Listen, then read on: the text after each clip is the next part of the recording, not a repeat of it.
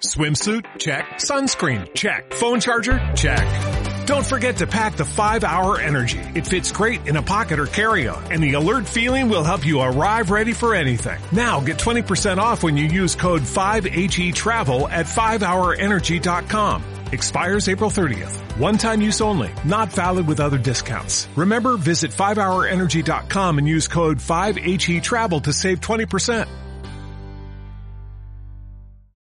¿Qué onda? Soy Jaycee y escuchas cualquier cosa, aquí andamos.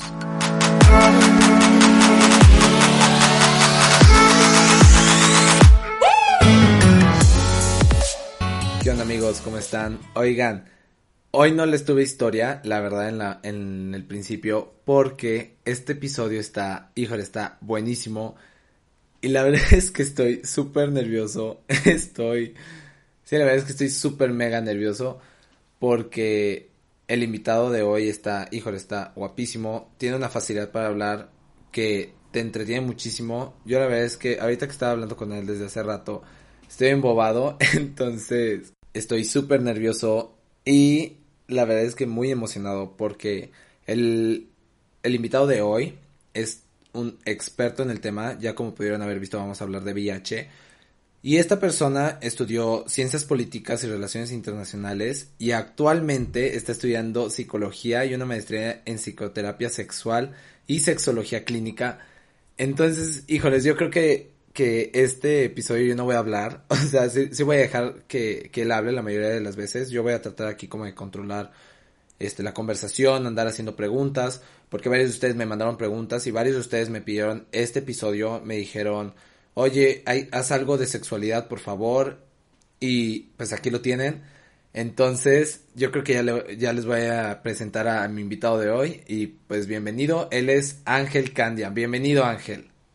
Hombre, gracias a ti, qué gusto. Hola a todas y a todos. Un placer estar por acá. No, hombre, bienvenido, Ángel. Oye, y cuéntanos un poco de ti, cómo es que estás metido en este tema.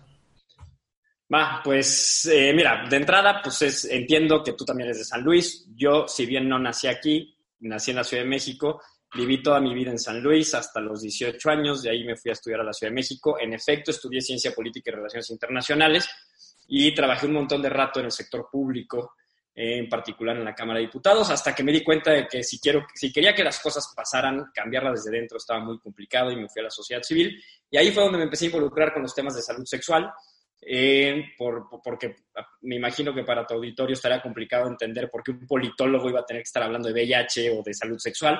Este, la verdad es que me llevo ya varios años profesionalizando en esto. En efecto, estoy estudiando una maestría en, esta, en este tema. Me estoy preparando como psicoterapeuta para hablar de, para, para justamente llevar terapia sexual.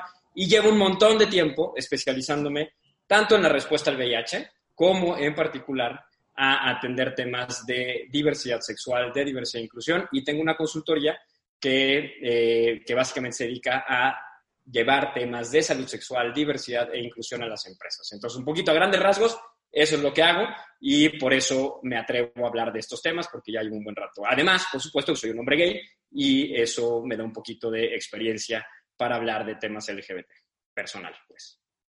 Súper bien. Bueno, y pues, ¿qué tal si empezamos este, definiendo qué es el VIH? Juega, mira, a ver, es un tema eh, eh, eh, que, a ver, me, he hecho un paso para atrás porque cuando me invitaste a hablar de esto, la verdad es que de repente sí me invitan a, platicar a, algunos podcasts que salen, está padrísimo lo que estás haciendo. y normalmente o no me da tiempo o no puedo, pero el hecho de que seas de San Luis y el hecho de que podamos incidir en, este, en, en, la, en la comunidad potosina creo que es bien importante.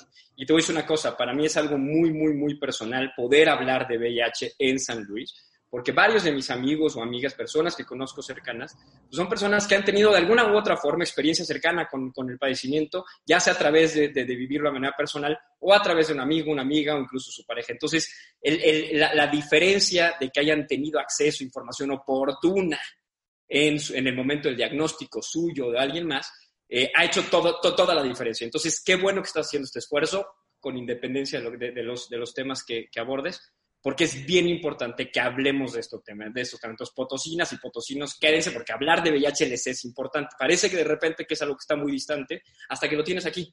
Entonces, este, qué bueno que lo estás haciendo, Juan Carlos, porque está muy, Gracias.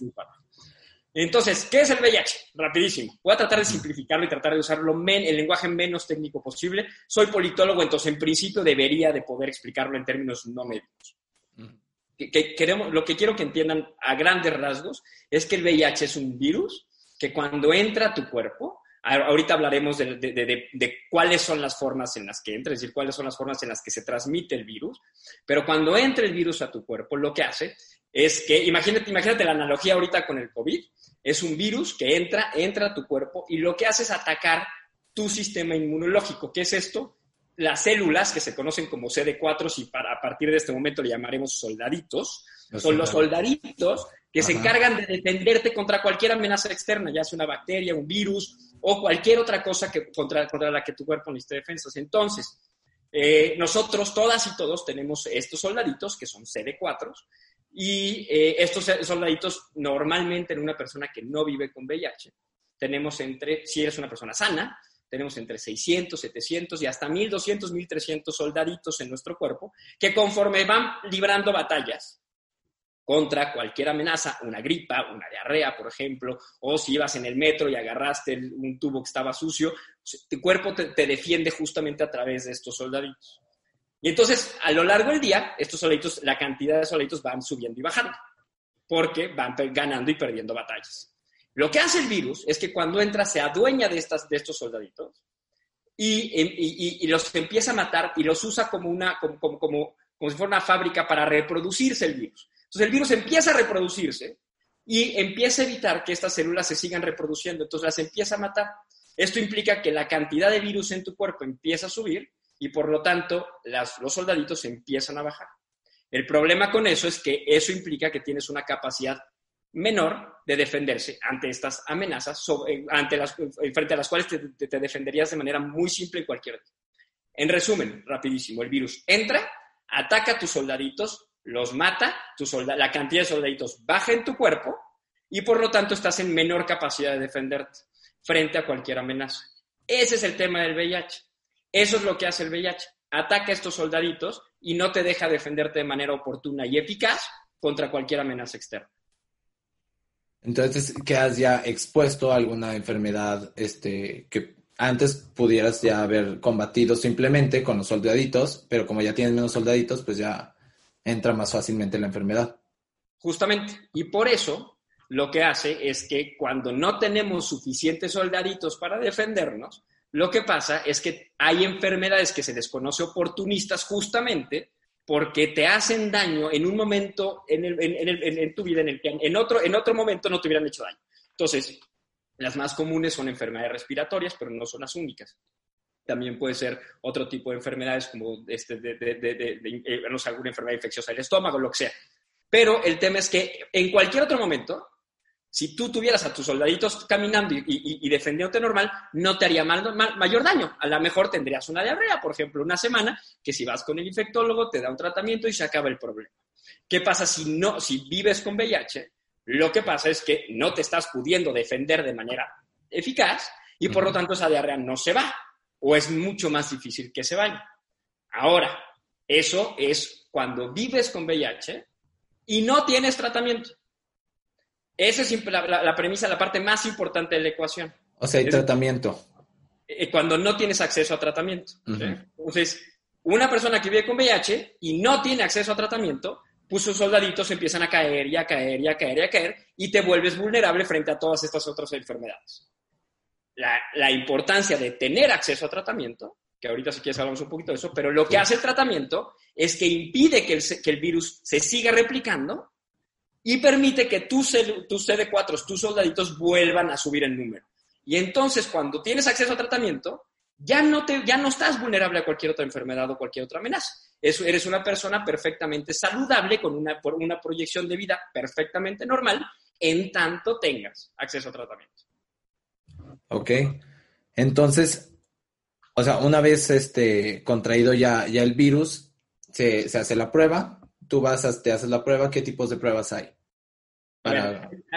Ajá, hay, un montón, hay, hay, varias, hay varios tipos de prueba de varias generaciones, pero vamos a enfocarnos en dos y voy a volver a hacer la analogía con el tema del COVID. Para quienes estén familiarizados, acuérdense que en COVID hay dos tipos de pruebas. las pruebas rápidas, que lo que hacen es medir anticuerpos, es decir, si, si, tu cuerpo ya se empezó a defender contra la presencia del virus, o las otras que son las de PCR, que son el hisopo que te meten a la, nariz en el caso del COVID, este, que lo que miden es si hay o no presencia del virus en ese momento específico en el tiempo. Entonces, si usamos esa analogía, lo mismo encontramos en, en, el VIH. Tenemos pruebas rápidas que miden anticuerpos, es decir, si ya mi cuerpo empezó a tratar de defenderse contra este virus, o las, de, las, las, las, que, las que detectan si el virus está presente. Las pruebas rápidas son las que vas a encontrar en alguna asociación civil, en los capacits o clínicas especializadas. Te hacen una prueba, normalmente es un piquetito que te hacen, te sacan una gotita en el dedo de sangre, la ponen en un cartucho que es, imagínense que es como una prueba de embarazo, ponen, ponen, ponen la gota de sangre en, en, el cartucho y ahí si sale positivo o reactivo al virus, es decir, que ya hay anticuerpos, lo que necesitarías a partir de ese momento es hacerte una prueba confirmatoria, ahora sí, de laboratorio, para confirmar que el virus esté ahí. Estas pruebas rápidas son confiables en hasta en un 90 y 90 y arriba del 90%, pero puede haber falsos positivos. Es decir, se puede equivocar, igual que como pasa con, con, con, con COVID. El COVID. las otras pruebas es si tú desde ahorita puedes, estas, estas pruebas normalmente son muy baratas, son accesibles y normalmente son gratuitas en centros de salud. Si quieres hacerte una prueba de laboratorio, puedes ir a cualquier laboratorio, Chopos, cualquiera de estos, hacerte una prueba de laboratorio de sangre y ahí detectarás si hay presencia del virus y esa prueba es mucho más, este, eh, mucho más confiable, pues, en términos del resultado, porque lo que está detectando es si el virus está ahí o no. ¿Y cuánto tiempo tiene que pasar? O sea, pon que yo... No, más bien dicho, primero que nada, ¿cómo se contagia? O sea, ¿cómo, digo, ¿cómo se contrae? Una disculpa. Mira, qué, bueno, está, está perfecto, porque justo una de las cosas bien importantes es, en, en, materia de VIH, una de las cosas más importantes y es a las que normalmente no le ponemos mucha atención, es que por la, por la forma en la que se dio el VIH, por la forma en la que conocimos el VIH y por la gran incidencia que tiene en poblaciones de hombres que tienen sexo con hombres, con independencia de su orientación sexual, se estigmatizó un montón el VIH. Y entonces, uno de los esfuerzos que hemos venido haciendo quienes trabajamos de este lado es tratar de, a través del uso correcto del lenguaje, quitarle este estigma. Entonces, por eso el VIH no se contagia en tanto que eh, no vas por la calle caminando estornudas como con el COVID y alguien lo respira y se lo y, se, y, se, en efecto se contagia.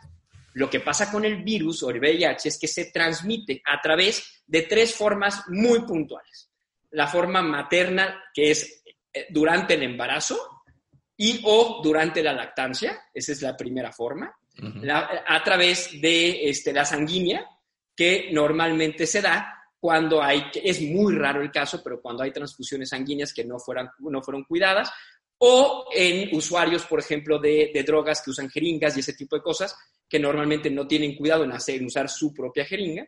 Y la última, y la más común, es la sexual. Y por sexual entendamos que se, se, transmite a través de los fluidos seminales. Entonces, esto es bien importante. Entonces, son estas tres, tres formas de transmisión. No hay otras. Entonces, no estornudas y, y, y, te cae y te cae. No le das un beso a alguien porque la saliva no transmite el virus. No, se transmite tampoco a través de las lágrimas, por ejemplo, si alguien llora. Y, son cosas que son, es, ese conocimiento bastante común, pues, pero la, mucha gente cree que es, que es una forma común de transmisión. O, por ejemplo, tampoco se transmite a través de picadoras de mosquitos. Otra que es muy común. ¿Te acordarás? ¿Cuántos años tienes, Juan Carlos?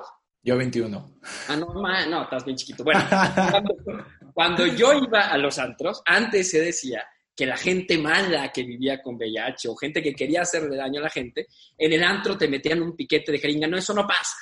Las tres formas de transmisión son estas que les dije ahorita y la única forma en la que el virus se pueda transmitir a través de una, del uso compartido de jeringas es en una ventana de tiempo muy específica. El virus no dura mucho tiempo vivo afuera del, del cuerpo. ¿no? Entonces, eso es lo primero. Entonces, es bien importante que entendamos que el virus no se contagia en el tema del caso del VIH, sino que se transmite a través de estas vías. Ok, ¿Y, ¿Y, cuáles son las prácticas? O sea, porque tú dijiste que es mediante la práctica sexual. ¿Cuáles son las prácticas? O sea, oral, este... No. ¿O cómo? Ah, sí, a ver, es, es, bien importante aquí. El, cualquier práctica sexual, cualquier práctica sexual, implica algún tipo de riesgo para transmisión de VIH o para transmisión de cualquier otra ITS, infección de transmisión sexual. Puede ser sífilis, gonorrea, lo que sea, hepatitis, lo, que sea. Cualquier tipo de, práctica de riesgo. Ahora, hay unas que son más seguras que otras, es decir, reduces o no el riesgo. En el caso específico del VIH, la forma más común y más riesgosa de transmisión es la penetrativa, específicamente la anal. Esa es la más común y la más riesgosa. ¿Puede haber transmisión vía vaginal? Sí, pero es mucho menos común porque, eh, porque se explica desde un punto de vista fisiológico anatómico. Es decir, la, vagina está, este, eh, por los fluidos vaginales que tiene, normalmente y por la lubricación que tiene, normalmente hay poca fricción cuando entra el pene. ¿sí? Entonces, eh, lo, que hace el VIH para transmitirse es que normalmente, si está en el, líquido seminal o los fluidos seminales y eh, entra en contacto con alguna herida, por ejemplo, del cuerpo, en este caso se entiende mucho mejor cuando hay prácticas anales, porque el ano no lubrica por sí solo, sino eh, normalmente usamos lubricante para penetrar. Pues, entonces lo que pasa es que puede lastimar, la, la penetración puede lastimar el ano y con eso algunas heridas, normalmente hay heridas muy chiquitas, aunque sean imperceptibles, pero hay heridas muy chiquitas. Si, el, si alguien, por ejemplo, eyacula dentro del ano, entonces sube la probabilidad de, del riesgo. ¿Por qué? Porque hay contacto directo de, fluidos. No sé si estoy siendo suficientemente claro o muy técnico, pero... sí, entonces, por ejemplo, dos mujeres. O sea, una mujer puede llegar a contraer el, el, el virus, ¿verdad? Sí. ¿Está correcto? Entonces, dos mujeres, si llegan a tener alguna relación, también pueden llegar a, contraer el virus. La incidencia en mujeres lesbianas o mujeres que tienen sexo con otras mujeres es tremendamente insignificante, prácticamente inexistente, justo por esto, porque el intercambio de fluidos es muy poco, la, no, hay penetración, no hay, no hay eyaculación, etcétera, etcétera. Entonces, no es imposible que pase, una mujer que vive con VIH podría, si no tiene acceso a tratamiento, si su carga viral, es decir, si el virus está en, cantidades muy altas en su, en su, cuerpo, puede llegar a transmitir, pero es prácticamente imposible. Es, el, sexo entre mujeres, entre mujeres es prácticamente es, es, una, es una práctica sexual tremendamente segura para VIH. Para otras cosas no, pero para VIH sí. Entonces, por eso, el sexo penetrativo y específicamente el penetrativo anal es donde está concentrada la mayor parte del riesgo. Ahora, este, déjame irme un paso para atrás porque la pregunta más común es, oye, ¿y si tengo sexo oral con alguien, puedo o no adquirir el virus? ¿Me puedo o no infectar? Y la respuesta es prácticamente nula. Es decir, no, el riesgo es casi nulo. Y te voy a decir por qué. Primero, porque la presencia del virus de quien lo porta, es decir, quien vive con el VIH, tiene que estar muy alto, muy, muy, muy alta. Tiene que haber mucho virus, o sea, cantidades, réplicas, copias del virus en, cantidades muy altas. Eso significa, cuando hay cantidades muy altas, que la persona no tiene acceso a tratamiento. ¿sí? Porque el tratamiento hace justo lo contrario, ¿no? Entonces, si, nos acordamos, es el tratamiento baja la cantidad de virus y sube la cantidad de defensas. Entonces, si la, si la cantidad es muy alta, quiere decir que no tiene acceso a tratamiento. Primero, entonces la carga viral es muy alta. Esa es la primera. La segunda, para que haya posibilidad de transmisión en la boca, por ejemplo, tendrías que tener una herida importante en la boca. Y lo que, digo, lo, que yo le digo a la gente normalmente es, ¿qué haces haciendo guaguis con la, herida en la boca? Entonces, normalmente no hacemos sexo oral con heridas importantes en la boca. Si traes una muela infectada así, pues no vas a estarle este, haciéndole sexo oral. No sé qué, no sé qué tipo de vocabulario podamos usar aquí. No, de todo, muy florida, muy florada. Este, el punto es eso, el, tema es, normalmente pues no le mamas el pene a alguien con la boca herida, ¿no? Entonces, la transmisión es poco probable. Otra pregunta frecuente, me puede, si me eyaculan en la cara y se me mete al ojo, es probable que, se me, que, que, que, que me infecte. Es poquísimamente probable porque otra vez estas condiciones se tienen que juntar. ¿Me explico? ¿Y si, se, vienen, y si se vienen por fuera? O sea, que, haya pequeño contacto con el ano o con la vagina del, semen.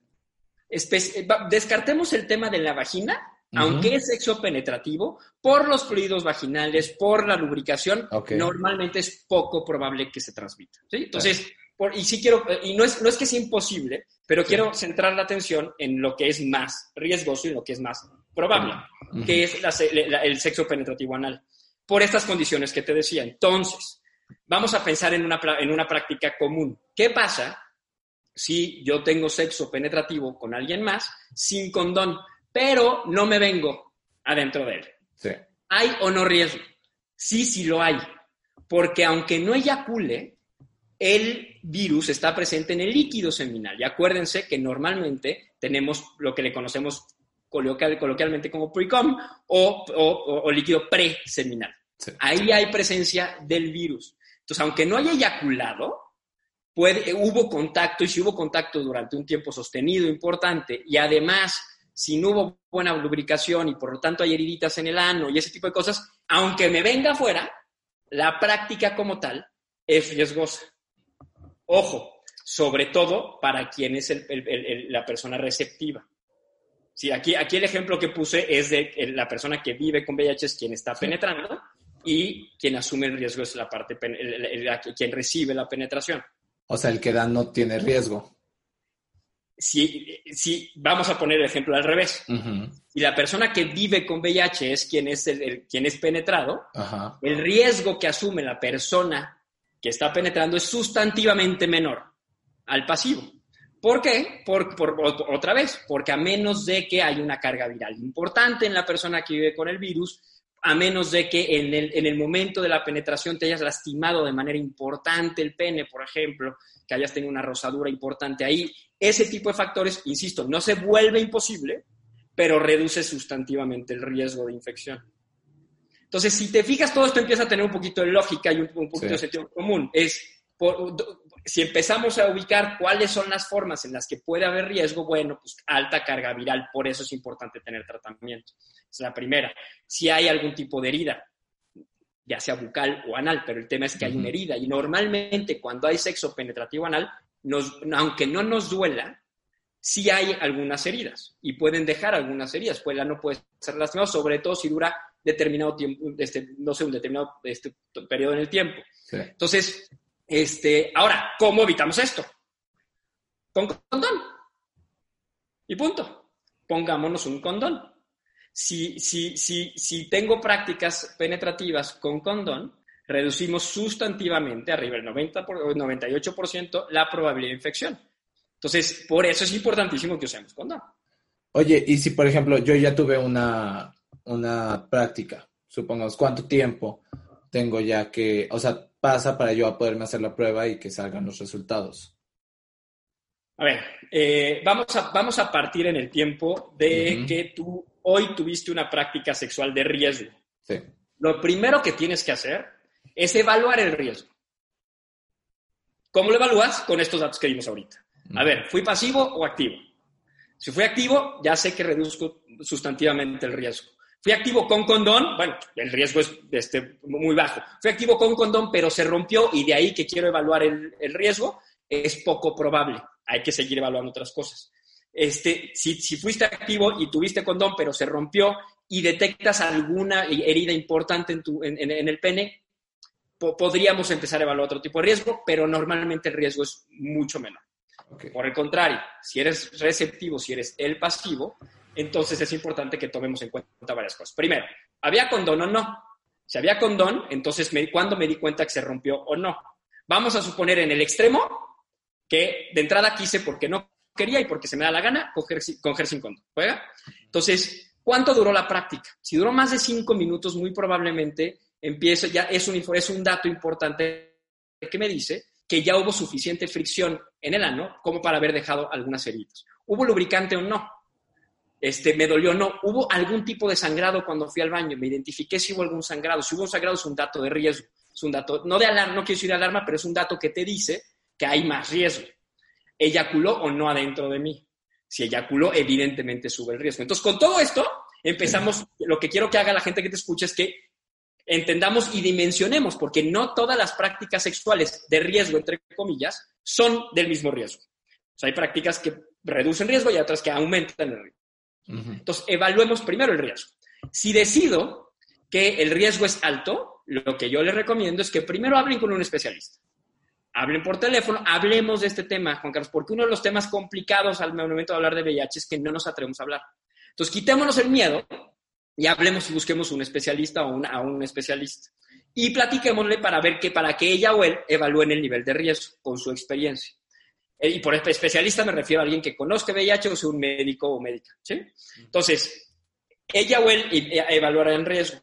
En caso de que se considere que hay riesgo potencial, en México tenemos en principio, y ojo, hago mucho énfasis en principio, porque aquí en este país todo es en principio y en teoría, pero en principio eh, tenemos acceso universal y gratuito a este, profilaxis post-exposición, que es un tratamiento preventivo para prevenir la, la, infección en caso de que hayas estado expuesto al virus. Entonces, si ya evalué que es riesgosa la práctica, tengo una ventana de 72 horas para tener acceso a esta, a este, esta profilaxis que se le conoce como PEP, PEP.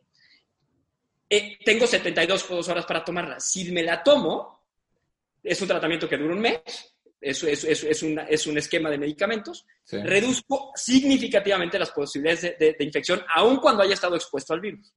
Entonces, bien importante que conozcamos que tenemos esa opción. Okay. Entonces, práctica de riesgo, evalúo riesgo, lo reboto con especialista y tengo en cuenta que tengo 72 horas para, para, para tener un, acceso a tratamiento post-exposición. ¿Sí?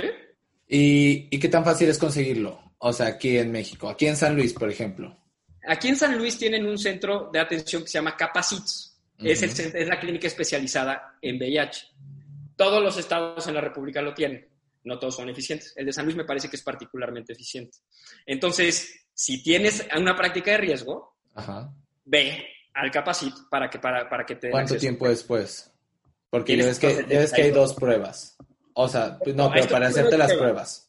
Ah, ah, no, ojo. Esto, esto que acabo de decir es no para pruebas, sino para tener acceso a PEP, para el, okay. para el tratamiento preventivo post-exposición. Ahora, si ya se me pasaron las 72 horas, uh -huh. porque me tocó en fin de semana, porque estaba en la sierra de no sé dónde y pues no tuve acceso y lo que quieras, si ya se pasaron las 72 horas, entonces el siguiente paso, primero es relajarse un chingo, porque no puedes hacer mucho.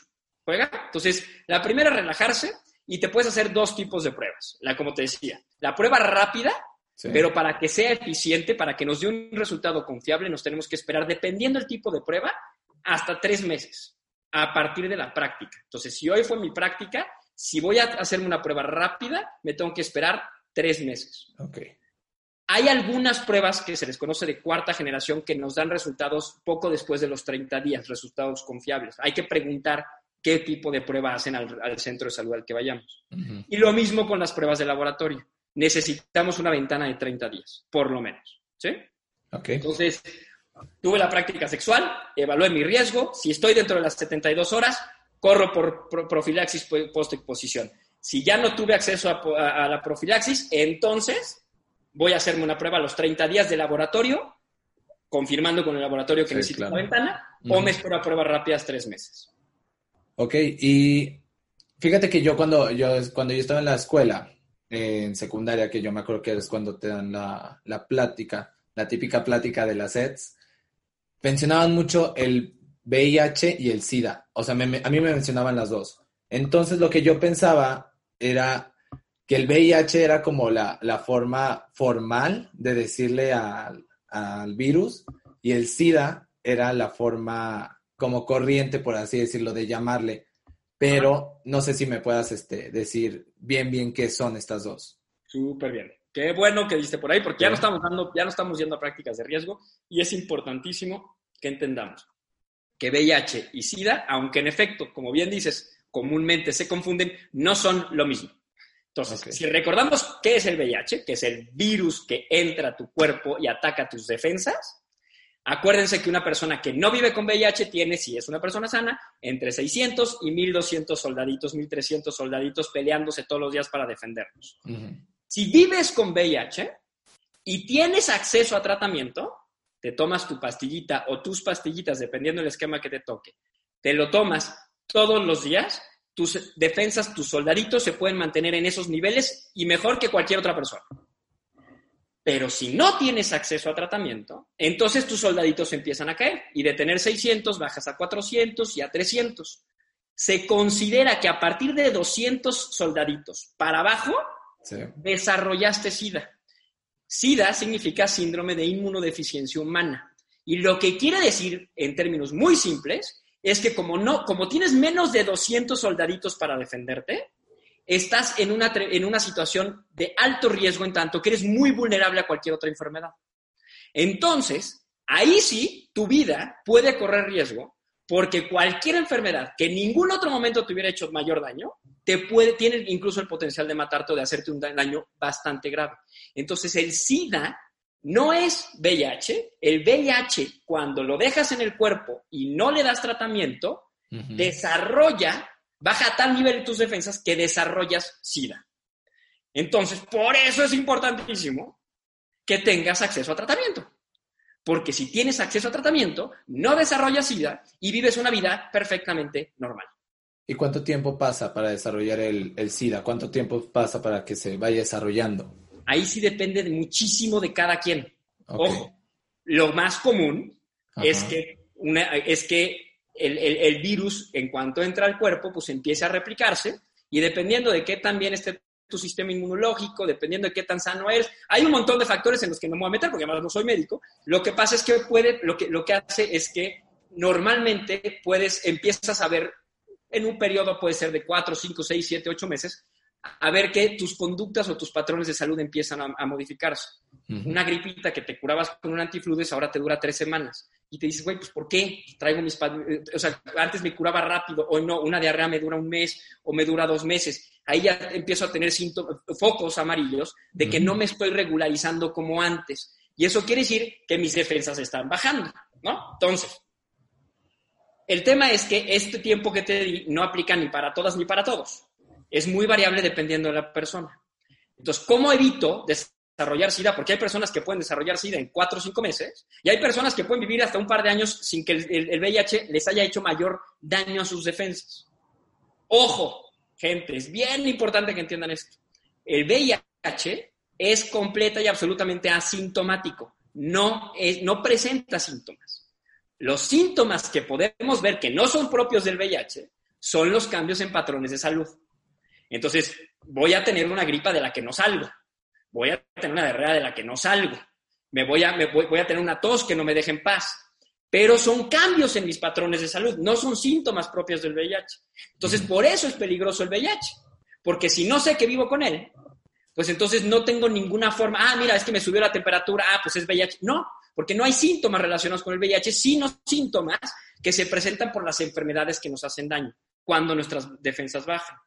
Entonces, este, el periodo puede variar en muchas personas.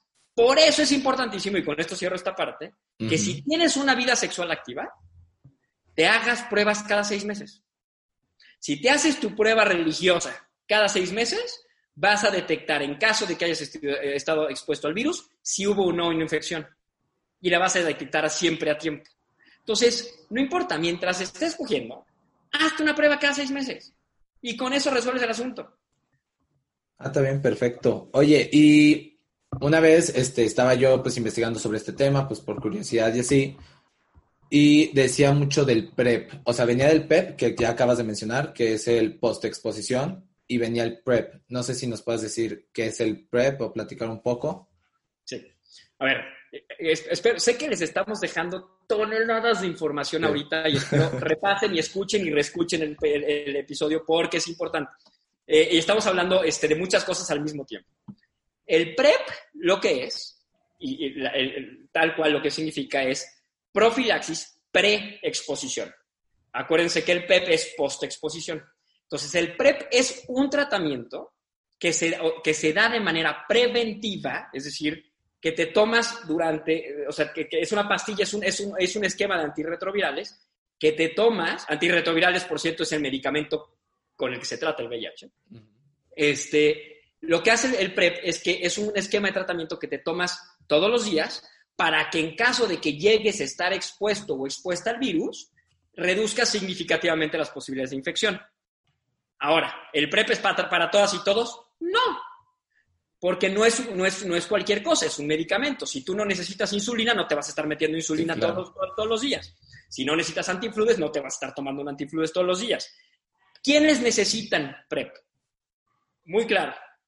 Personas que de entrada te digan, y ojo, eh, es muy respetable, y aquí quiero ser muy enfático en que es muy respetable el libre ejercicio de nuestra, de nuestra sexualidad. Personas que digan, a mí no me gusta usar condón. Pero entonces yo ya reconozco que tengo una alta, una alta probabilidad de infectarme, ¿no? Entonces, personas que no usen con regularidad condón, pues eres candidato o candidata a usar PrEP. Si eres una persona, por ejemplo, que eres un usuario regular de drogas, al grado de que a veces no te das cuenta o se te olvida usar condón, bueno, ahí hay otro riesgo. Este, entonces usa PrEP, porque sabes que de repente, aunque quieres usar condón, pues se te pasa el alcohol o se te pasan las drogas y entonces pues terminas sin usarlo. Entonces querías, pero no lo usaste y eso te pasa repetidas veces, pues usa PrEP. Este, y así, la, la clave está en entender que si soy una persona que por la razón que sea, válida, todas, este, tengo prácticas de riesgo de manera frecuente, entonces reduce el riesgo de infección. El problema con esto, y ojo, tengo que ser muy enfático en esto, es que el PrEP solo previene infección de VIH. Y es que es bien importante que se los diga, porque lo que normalmente pasa es que la gente que empieza a tomar PrEP, pues ya va, eh, pues llegas a la fiesta y, y empieza a coger sin condón por todas partes, y lo que se ha detectado en usuarios de PrEP es que todas las otras ITS, pues se van al cielo, porque no me estoy protegiendo. Y entonces, sífilis, hepatitis, gonorreas, pues empiezo a tener todo el tiempo porque todas mis prácticas sexuales son de riesgo.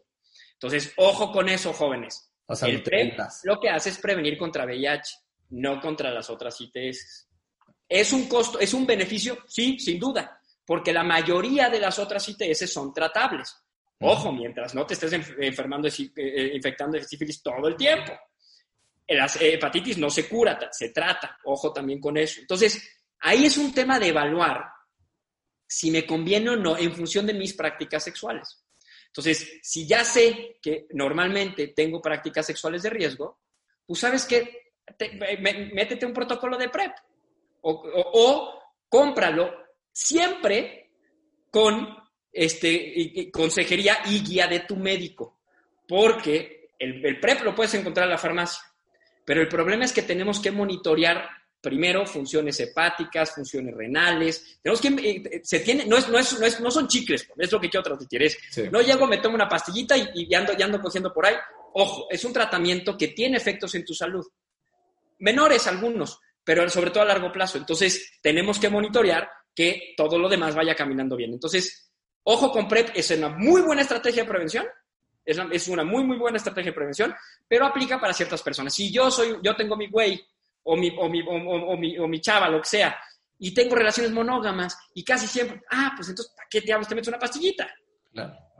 Si por el contrario tengo una relación abierta y ando cogiendo por todas partes, lo cual, insisto, que, que rico y que respetable, nada más ojo qué tipo de prácticas te estás poniendo en un condón, porque si no te lo estás poniendo, entonces sí, estás en alto riesgo. Sí, pues a final de cuentas es, la, es lo mejor para prevenir. lo más fácil, lo más barato y... ojo, porque no es barato el precio. No, no, el condón. Ah, el, ah, condón, por supuesto. Sí, sí, el condón es lo más fácil. El condón es la estrategia más bonita y más linda y sobre todo más democrática para, para prevenir. Yo soy de la idea, y aquí sí tengo que ser muy enfático, soy de la idea de que al VIH se le previene de manera integral. Y voy a tratar de explicarlo rapidísimo. Primero, el uso del condón. Es importante, traten de usar. El problema con el condón es que se nos, se nos presentó como una herramienta que más allá de provocar mayor disfrute, más bien parecía que lo impedía. Traten de jugar con el condón, disfruten el condón, eroticen el condón, juega con tu pareja el condón. El condón puede ser sexoso, puede ser divertido. Lo que pasa es que se nos presentó desde chiquitos y chiquitas como una, una herramienta que más bien obstruye el placer. Pero no, puede ser tan placentero como quieras. Entonces, cambiémonos el chip por ese lado. Entonces, tratemos de usar el condón. Bueno, no me, no me gusta el condón, juega, protégete, de otra forma. Pero si además quieres usar este PrEP, úsalo, pero usa condón también, cabrón, porque te vas a empezar a, infectar de gonorreas y de, y, de, sífilis si tienes muchas parejas sexuales. Y la mejor estrategia de prevención, la mejor que hay, y esto es un tema de salud pública, es conocer a todas aquellas personas que ya viven con VIH, es decir, detectarlas. Por eso la importancia de las pruebas. Detectarlas, llevarlas a tratamiento y un concepto del que voy, ahorita me detengo, pero, pero hablamos, hablamos con calma, y con el tratamiento llevarles a un concepto que se le, se le conoce como indetectabilidad. Cuando una persona es indetectable, quiere decir que no transmite el virus. Entonces, la mejor estrategia de prevención es tener a todas las personas que viven con VIH en tratamiento. Sí, claro, pues eh, así ya no corren riesgo de propagar el virus. Sí. y es que aquí, si quieres, perdón, me detengo un poco con el tema de, indetectabilidad. Sí, es lo que te iba a preguntar. Otra vez recordemos el tratamiento. Lo que hace el tratamiento es disminuir la carga viral, aumentar tus defensas, básicamente. Cuando tienes acceso a tratamiento y lo mantienes por un periodo sostenido largo de tiempo, el virus está en, cantidades tan chiquitas, tan chiquitas en tu cuerpo, que ni siquiera las pruebas del laboratorio lo detectan. Y eso quiere decir que estás indetectable. Y si ni siquiera la prueba del laboratorio lo detecta, entonces es imposible que transmitas el virus. Es completa y absolutamente imposible que transmitas el virus. Y este tema es bien importante porque uno de los problemas que enfrentan las personas que viven con VIH es el estigma alrededor de su persona y de la forma en la que viven su sexualidad es mucho más segura. Escúchenme todas y todos clarísimo, que les quede clarísimo. Es mucho más seguro tener relaciones sexuales sin condón con una persona que vive con VIH y tiene acceso a tratamiento que con una persona de la que no conoce su estatus. ¿Qué quiere decir esto?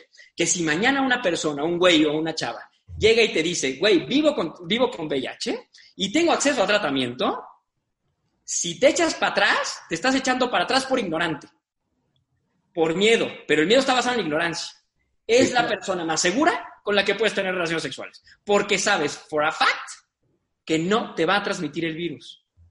Contra el acostón, también muy chingón y muy viable, de un fin de semana de una persona que no conocías y que a lo mejor no conoce su estatus, o él o ella no lo conocen, y por lo tanto el riesgo, es mucho más alto. Entonces, cuando una persona que vive con VIH tiene el cariño y el valor, porque además es un ejercicio de valor, de decirte que vive con VIH, lo último que tienes que hacer es salir corriendo. Ya te dijo. Ya sabe su estatus, ya te está diciendo que ya conoce su estatus. Lo peligroso es no conocerlo. Y si además te dice que vive con VIH y que está en tratamiento y que es indetectable, te está diciendo que no hay forma de que te transmite el virus, por más que cojas a pelo. Oh, está bien. Bueno, este, pues yo creo que ya pasamos a, partes de, preguntas. Tengo unas preguntas que estuve recopilando de, de amigos, este, de grupos, de, de, Instagram. Entonces cogí como que las más este, importantes. A ver si, si nos las puedes resolver. Entonces, un amigo me dijo, ¿puedo llegar a tener una relación normal, así entre, entre comillas, y sana con una persona con VIH? ¿Y qué diferencia habría si sí? A ver, le, regreso a tu cuate la pregunta. ¿Por qué, qué sería, ¿Cuál sería ese, qué, ¿Qué es lo que está pensando? Digo, ya sé que no está aquí, por lo tanto habrá que hacer el ejercicio solo, pero, este, pero ¿qué es lo que te preocuparía de, de, de, andar con una persona con VIH? Y, regreso un poquito justo a lo que estaba diciendo. Si una persona conoce su estatus, tiene acceso a tratamiento, quiere decir, primero, que esa persona tiene una vida saludable. Larga, productiva y muy probablemente, si no le están chingando la vida por otros temas, feliz. Entonces, una persona que está entera y lista para querer y para estar con, o sea, como cualquier otra persona. Pero además, en segundo lugar, es la persona con la que puedes tener relaciones sexuales seguras, porque conoce su estatus. Y si además es indetectable y lleva indetectable por seis meses, no transmite el virus. Entonces, no hay una sola razón desde el punto de vista clínico o médico para no tener, para no tener una relación afectiva o sexual con una persona que vive con VIH. Eh, no, hay, no hay ninguna razón. Aquí te diría si te cae bien o te cae mal, o te empatizas o no empatizas, o, pero hay todas las, las, las variables que tomamos en cuenta para andar con alguien, el VIH no es una variable que sirva para tomar en cuenta. O sea, la única diferencia sería que estaría tomando tratamiento toda su vida y ya. Como un diabético. Sí, sería totalmente... Nada más. Un diabético se mete una, una, una, una, una inyección todos los días y se acabó. O una persona que a lo mejor está tomando, no sé, le diagnosticaron un cáncer y está tomando quimios. O hay un montón de países. su vida normal. una, vida normal. Y sí quiero decirles una cosa. No, por supuesto, no promuevo nuevas infecciones de VIH, pero si te diagnostican con VIH, tienes la grandísima noticia de que si bien no hay cura para el VIH, todavía no hemos encontrado la cura, Es uno de los padecimientos que mejor tratados están, porque los medicamentos son de primerísimo mundo, de los, son los mejores medicamentos, controlan de manera muy eficiente al, al virus, impiden que lo transmitan y te dan la posibilidad de vivir una vida perfectamente normal. Entonces, vivir con VIH no es un impedimento para nada ni para nadie en ninguna circunstancia. Muy por el contrario, te habilita a tener relaciones sexoafectivas, pero principalmente sexuales, seguras con las demás personas, porque, insisto, la principal, eh, la, información principal ya la tienes, conoces tu estatus. Está bien. Este, una amiga me, preguntó, me, me, dijo, ya sé que no hay cura, pero sí hay tratamiento. Dijo, ¿cuáles son estos tratamientos? Que ya lo habías mencionado. Y si son fáciles de conseguir o necesito llegar a necesitar una preinscripción de algún doctor para poderlos conseguir. Bien importante esa pregunta. Entonces, primero, los medicamentos se les conoce como antirretrovirales. Eso es el medicamento que se usa para las personas que viven con VIH. Ahora, el tratamiento por ley desde hace ya varios años en México es universal y gratuito para todas y todos. Es decir, no tienes que tener ni seguro ni seguridad social para tener acceso a tratamiento. Entonces, supongamos que, este, que yo no tengo trabajo y por lo tanto no tengo seguridad social, no estoy inscrito ni en el IMSS ni en el ISTE, ¿no? Y me diagnostican VIH, no pasa nada, está lo que antes era Seguro Popular, que ahora es Bienestar, pero es un esquema de salud, de, de servicios de acceso a salud que garantiza la cobertura de tu tratamiento, es decir, vas a tener acceso a tu tratamiento. Y de hecho, hoy en México, gracias a esfuerzos que hicimos el año pasado, algunos, algunas personas que nos dedicamos a esto, Hoy México cuenta con uno de los medicamentos o unos de los medicamentos mejores en el mundo para tratar VIH. Entonces, el tratamiento, si no tienes seguro médico, ya sea privado o de seguridad social, no pasa nada, tendrás acceso sí o sí. Por supuesto, pasa como todo en México, que de repente hay, perdón, desabastos y no sé qué, bueno, sí, pero, pero en principio está garantizado. Eso es lo primero. Por, supuesto, no son chicles, entonces necesitas prescripción médica. Entonces, si, vas a, si te lo va a dar tu seguro de gastos médicos privado, pues entonces necesitarás el visto bueno de tu médico con ciertos estudios que se te harán para asignarte un tratamiento específico de medicamentos. Pero lo, creo que el mensaje importante es que sepan que si te llegan a diagnosticar, tu tratamiento está garantizado por parte del Estado. No necesitas tener seguro de ningún tipo para tener acceso a este medicamento y, este, y, creo que es uno de los temas que la mayoría de la gente no sabe y es importante que sepan, porque es uno de los primeros miedos con los que nos encontramos si te diagnostica. Está bien. Este, y otra persona me dijo, si tuve algo con alguien que le llegaron a detectar VIH, eh, ¿existe alguna probabilidad de que yo no me haya, de que yo no lo haya contraído?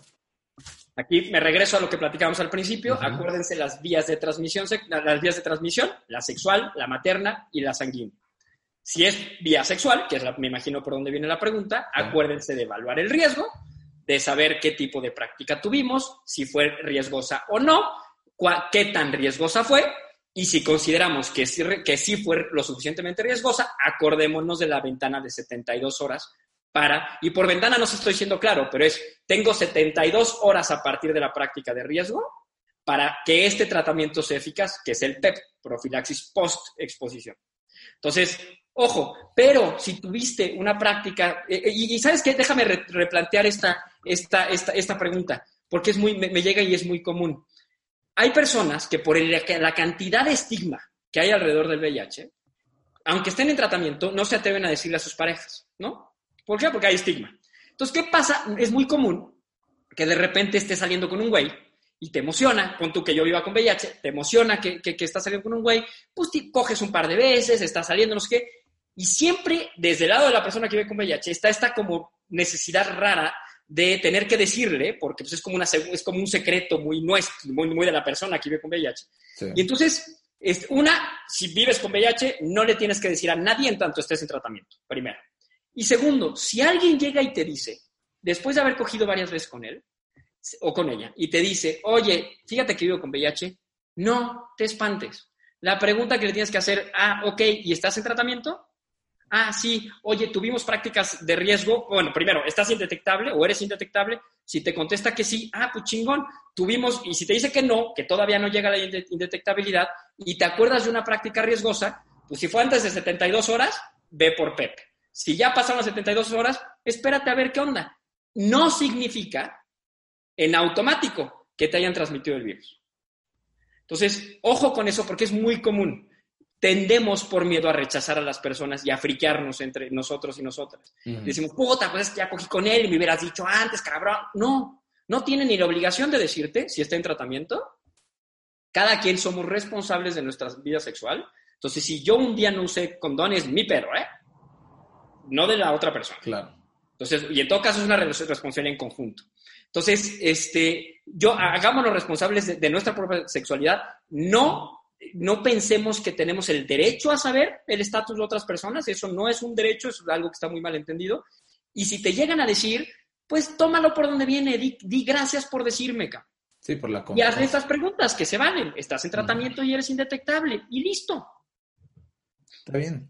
Este, y ah, dice, si llego yo a contraer el VIH, ¿la prueba me dice cuánto tiempo llevo con el virus para decirle a mis parejas sexuales pasadas? No, las pruebas no te dicen eh, cuánto tiempo llevas con el virus. Lo que te puede dar las pruebas, la prueba, cuando te diagnosticamos VIH, lo primero que te pedimos después de la primera prueba es te pedimos una prueba confirmatoria, ese es otro tipo de prueba que nos asegure que hay VIH, primero. Y segundo, tenemos que medir la cantidad de virus en tu cuerpo y la cantidad de soldaditos en tu cuerpo. Entonces, te vamos a hacer una prueba de carga viral y te vamos a hacer una prueba de CD4 de soldaditos. Esa información, dependiendo de qué tan alta esté la carga y qué tan baja estén los CD4, nos puede decir si la infección es reciente o no, pero no nos da una temporalidad exacta en ningún caso. Entonces, sí es importante que sepan esto, que lo, lo, que te vamos a decir normalmente con un diagnóstico es que trates de avisarle a tus parejas de los últimos seis meses, más o menos. Está bien.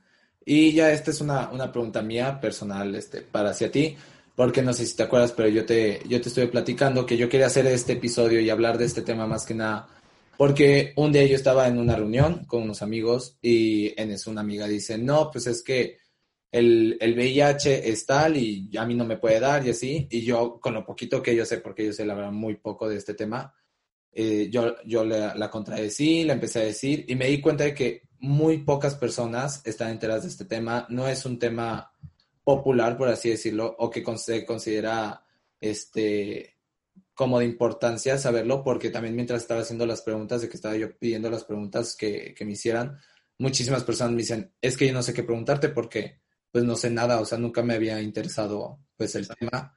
Y yo me quedé así como, ¿cómo? o sea, porque se me hace algo que es muy común que, y es un peligro que estamos expuestos ahora sí que pues todo el tiempo. Entonces, mi pregunta aquí es, porque al final de cuentas, pues todo se debe a, la educación. Entonces, ¿tú consideras que hay alguna, hay ahorita en México buena educación sexual sobre, sobre las enfermedades de transmisión sexual? Y si sí, y si no, pues, ¿qué cambiarías tú? ¿Qué agregarías? No, no hay. No hay educación en salud sexual de calidad en México. No lo hay ni de manera privada ni de manera pública. Y es un gravísimo problema. Y esto impacta no solo, por supuesto, en materias de ITS y materia de VIH, también impacta en que somos el país, y les voy a, les voy a lanzar un par de datos para que se den idea de, lo grave del país en el que vivimos. México es el primer lugar en el mundo con el mayor índice de abuso sexual infantil. El mayor, el primer lugar en el mundo con el mayor, abusamos sexualmente de nuestras niñas y nuestros niños menores de 14 años. No sé si te pasó a ti, pero si eres de San Luis como yo, te habrá pasado muy probablemente y, a, México en entero seguramente. No podemos decirle pene al pene, le tenemos que decir la colita, el pirilí, el no y no tenemos porque entonces sí tenemos un problema. Bueno, ¿cómo diablos vamos a combatir el abuso sexual infantil si no le podemos poner, decir pene al pene? Si tu hijo o tu sobrino se cae y se pega en el codo, llega y te dice, papá o tío, me pegué en el codo. Pero si tiene experiencia con sus genitales, no sabe, sabe desde chiquito que no puede hablar de esto. Eso es educación en salud sexual. Prevención de abuso sexual infantil. Ese es uno. Somos el, país número uno en el mundo, dentro de los países desarrollados, con el mayor índice de embarazo en adolescente. Se nos embarazan más de 300.000 niñas al año entre 12 y 17 años. ¿Cómo vamos a combatir el embarazo adolescente? si no podemos hablar de salud sexual. Esa es otra. Somos el país número uno en el mundo con, el mayor, con la mayor producción y consumo de pornografía infantil. A ver, con eso lo que te quiero decir, Juan Carlos, es que algo estamos haciendo muy mal para tener estos números en todo, en los primeros lugares en todo, lo que tiene que ver en cómo vivimos y cómo manifestamos y cómo expresamos nuestra sexualidad. Y déjame te digo que además si eres una persona LGBT, México es el país número dos más peligroso solo después de Brasil para ser quien soy. Me matan y me violentan por ser quien soy. Entonces, no hay educación en salud sexual en México. Tenemos que tener acceso a educación en salud sexual. Y te voy a decir una cosa, no vamos a quitarle el estigma al VIH si no se lo quitamos primero a vivir nuestra sexualidad con salud, con poder de decisión y sobre todo con placer. Nos da culpa, nos da miedo disfrutar el sexo. Entonces, tenemos que cambiar ese tipo de cosas. Tenemos que empezar a coger sin culpa y disfrutándolo. Entonces, ¿cómo vamos a hacer eso? Con acceso a educación en salud sexual. Porque tenemos que empezar a entender, y con esto termino esta parte, tenemos que empezar a entender que la sexualidad no nada más es sexo. La sexualidad también es cómo nos vinculamos con otras personas. Nuestro primer vínculo sexoafectivo, afectivo, es con nuestros papás y, con nosotros y nosotras mismos. La sexualidad tiene que ver también con qué entiendo lo que veo cuando veo en el espejo. ¿Qué herramientas tengo para entender qué soy, cómo siento, cómo siento y cómo expreso lo que siento? Tiene que ver también con reproductividad, pero no nada más con traer chamacos y chamacas al mundo, sino como la, la potencialidad que tengo de trascender a través de otras personas. Y también, por supuesto, tiene que ver la parte erótica, pero no es exclusivamente la parte erótica. Entonces, todo eso es salud sexual. Por eso está de la chingada que llegue el Frente Nacional por la disque familia y te diga que con tus hijos no te, con sus hijos no se metan, no, señores y señoras, nos tenemos que meter, porque es la única forma en la que les vamos a poder dar habilidades y conocimientos, información y este, herramientas para que no sean víctimas de abuso sexual infantil, para que se vinculen de manera sana, para que vivan su sexualidad con, con salud, para que no tengan pedos en la cabeza cuando si de repente descubren que les gustan los hombres, para que tampoco tengan pedos en la cabeza si se les, son hombres y les gustan las mujeres, pero resulta que por la construcción social en la que vivimos nos da por madrearlas. A ver, no sé si viste, salió hoy el video del senador este, hablando del senador por Nuevo León, diciéndole a su esposa en un live que se tapara las piernas porque era de su propiedad, a grandes rasgos. Eso es educación en salud sexual. La ausencia de eso provoca este tipo de violencia. Entonces, tenemos que ir hacia allá. O sea, urge que caminemos hacia allá. Está bien, bueno, pues conclusiones. A ver, nos echamos este, una ronda rápida de conclusiones que ya tenemos el, tiempo encima. Entonces, no sé si quieres empezar tú o... Sí. Yo decirles, decirles y voy a usar el preámbulo de tu pregunta anterior para contestarle a, a, ti y, a, las demás personas. Es el, el que hablemos de VIH, puede parecerte extraño, puede parecer que sea una realidad a la que no te vas a topar, pues porque o no eres gay, o, ojo, no es, un, no, es un, no es un virus ni un padecimiento exclusivamente de gays. De hecho, el 51% de las personas infectadas en el mundo son mujeres. Es decir, ni es exclusivamente de hombres, ni es exclusivamente de los gays. Entonces, no es tan lejano a tu realidad. Pero no lo es no solo porque a lo mejor lo vivas tú en carne propia, sino porque es muy probable que conozcas a alguien que está viviendo ese padecimiento. Y, es, y, el mensaje que les quiero mandar a, la gente que te escucha es muy claro y muy contundente. Perdámosle el miedo al VIH. Y la única forma de perdérselo es informándonos, es leyendo un poquito. No se nos puede seguir muriendo la gente, Juan Carlos, porque a mí se me, ha muerto, se me han muerto amigos, no por el VIH, sino por el maldito estigma causado alrededor del VIH o que, que construido alrededor del VIH. Entonces, en pleno siglo XXI, con un, padecimiento al que, que, tiene un tratamiento de primerísimo lugar, que no se nos debería estar muriendo la gente. Y sin embargo se nos sigue muriendo, porque nos da miedo de hacernos la prueba, porque es mejor no saber, y si no sé, pues no tengo, o cuando, o cuando nos dan un diagnóstico nos da pavor enfrentarlo, o peor tantito, cuando lo enfrentamos, lo tenemos que enfrentar en una absoluta soledad, carajo. y no se vale. ¿Qué pasa, Juan Carlos, cuando te dan un diagnóstico de diabetes o de cáncer o lo peor que te pueda pasar? Lo primero que haces es correr con tu familia y amigos y decirles, cabrón, me pasó esto. Y lo vives en familia y lo vives con tus amigos y con tus amigas. El VIH te orilla a vivirlo en una absoluta soledad y no se vale. Entonces, el mensaje que quede clarísimo, No te es ajeno, ni porque primero te puede pasar a ti, pero sobre todo porque es muy probable que alguien a quien conoces lo esté viviendo. Entonces asegúrate de tenderle puentes, de decir que contigo no hay pedos, que puede, o sea, y no, no, tienes que buscar a esa persona. Normaliza la conversación en, tu, en tus grupos sociales, en tus grupos familiares. Diles, cabrón, hablemos de este tema. Ya supieron que esto no se transmite así, ya supieron que no es una sentencia de muerte. Si normalizas la conversación, te lo juro, Juan Carlos, y no es cosa menor, no lo digo de dientes para afuera, le vas a salvar la vida a alguien a quien quieres porque normalmente esa persona cuando llega al punto de incluso estarse jugando la vida en la cama de un hospital, se la está jugando por miedo, porque, estuvo, porque hubo estigma y porque no supo a quién acercarse. Entonces, sé esa persona que le vas a salvar la vida a la gente que tú quieres. Está bien, y, y yo, yo la verdad es que también quiero concluir eso de hay que perderle miedo al SIDA este, y al VIH. Hay que usar condón, hay que cuidarse. Y si ya se te, se te ahora sí, pues no es el fin del mundo, o sea que hay, hay toda una vida por delante de una manera sana y que tienes la, oportunidad de seguir tu vida normal y que no es un impedimento para, pues, para detenerte ahí y sí, o sea, no es el fin del mundo. No es el fin del mundo. La vida sigue, cabrón. La vida sigue y además sigue igual de chingona, igual de bien. El único tema, la forma en la que se sufre este padecimiento es social. Entonces, no es fisiológica, no es física. Vas a tener una vida perfectamente normal, saludable. Se, sufre desde el punto de vista socioemocional.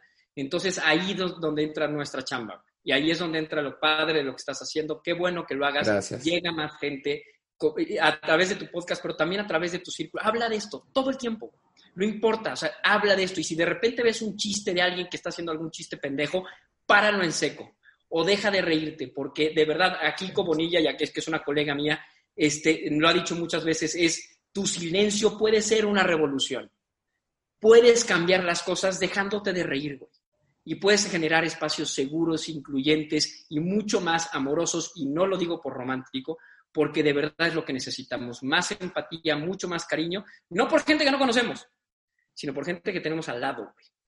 Y que de verdad no sabemos que puede vivir con VIH o cualquier otra cosa y que no se ha atrevido a hablarlo con nosotras y nosotros porque, porque sospechan que es, hay un potencialísimo y muy real rechazo de nuestra Bueno, pues muchas gracias por, por aceptar mi, mi, invitación a participar aquí en, en, este episodio, Ángel. Eres a todo, a todo dar, la verdad. Este, sí, muchísimas gracias por venir. Eh, cualquier cosa que, que, necesiten, no sé si quieras dar tus redes para que te sigan, para que cualquier duda te manden mensaje. Me parece, sí, manden el mensaje, Juan Carlos lo sabe, me tardo a veces en contestar, pero contesto. Este, es, en Instagram me encuentran como arroba angelcandia y en Twitter me encuentran como arroba angelcandiac con una CDKs al final. Y lo que sí les diría es, vayan a escuchar Sexcándala. Sexcándala es el podcast que yo tengo sobre salud sexual y salud emocional con tres colegas que son espectaculares. Y hablamos, por supuesto, de VIH, pero también hablamos de poliamor, de relaciones abiertas, de ITS, de prácticas sexuales, de prácticas no sexuales, de cómo nos vivimos como personas, un montón de cosas. Entonces, echen su clavado. También lo encuentran como arroba sexcándala en Instagram. Claro, vayan a ver el, el podcast de Sexcándala. Y tampoco no se olviden de seguir las redes sociales de cualquier cosa que andamos, arroba cualquier cosa que andamos, y las mías, jcarlosac. Y si te gustó este podcast, compártelo con alguien que creas que, que le vaya a servir, que tú creas que, que, le vaya a gustar. Entonces, pues ya saben, cualquier cosa, aquí andamos. Muchas gracias Ángel por haber venido. Gracias a ti, a ti. Saludos, saludos a todos, saludos a todos.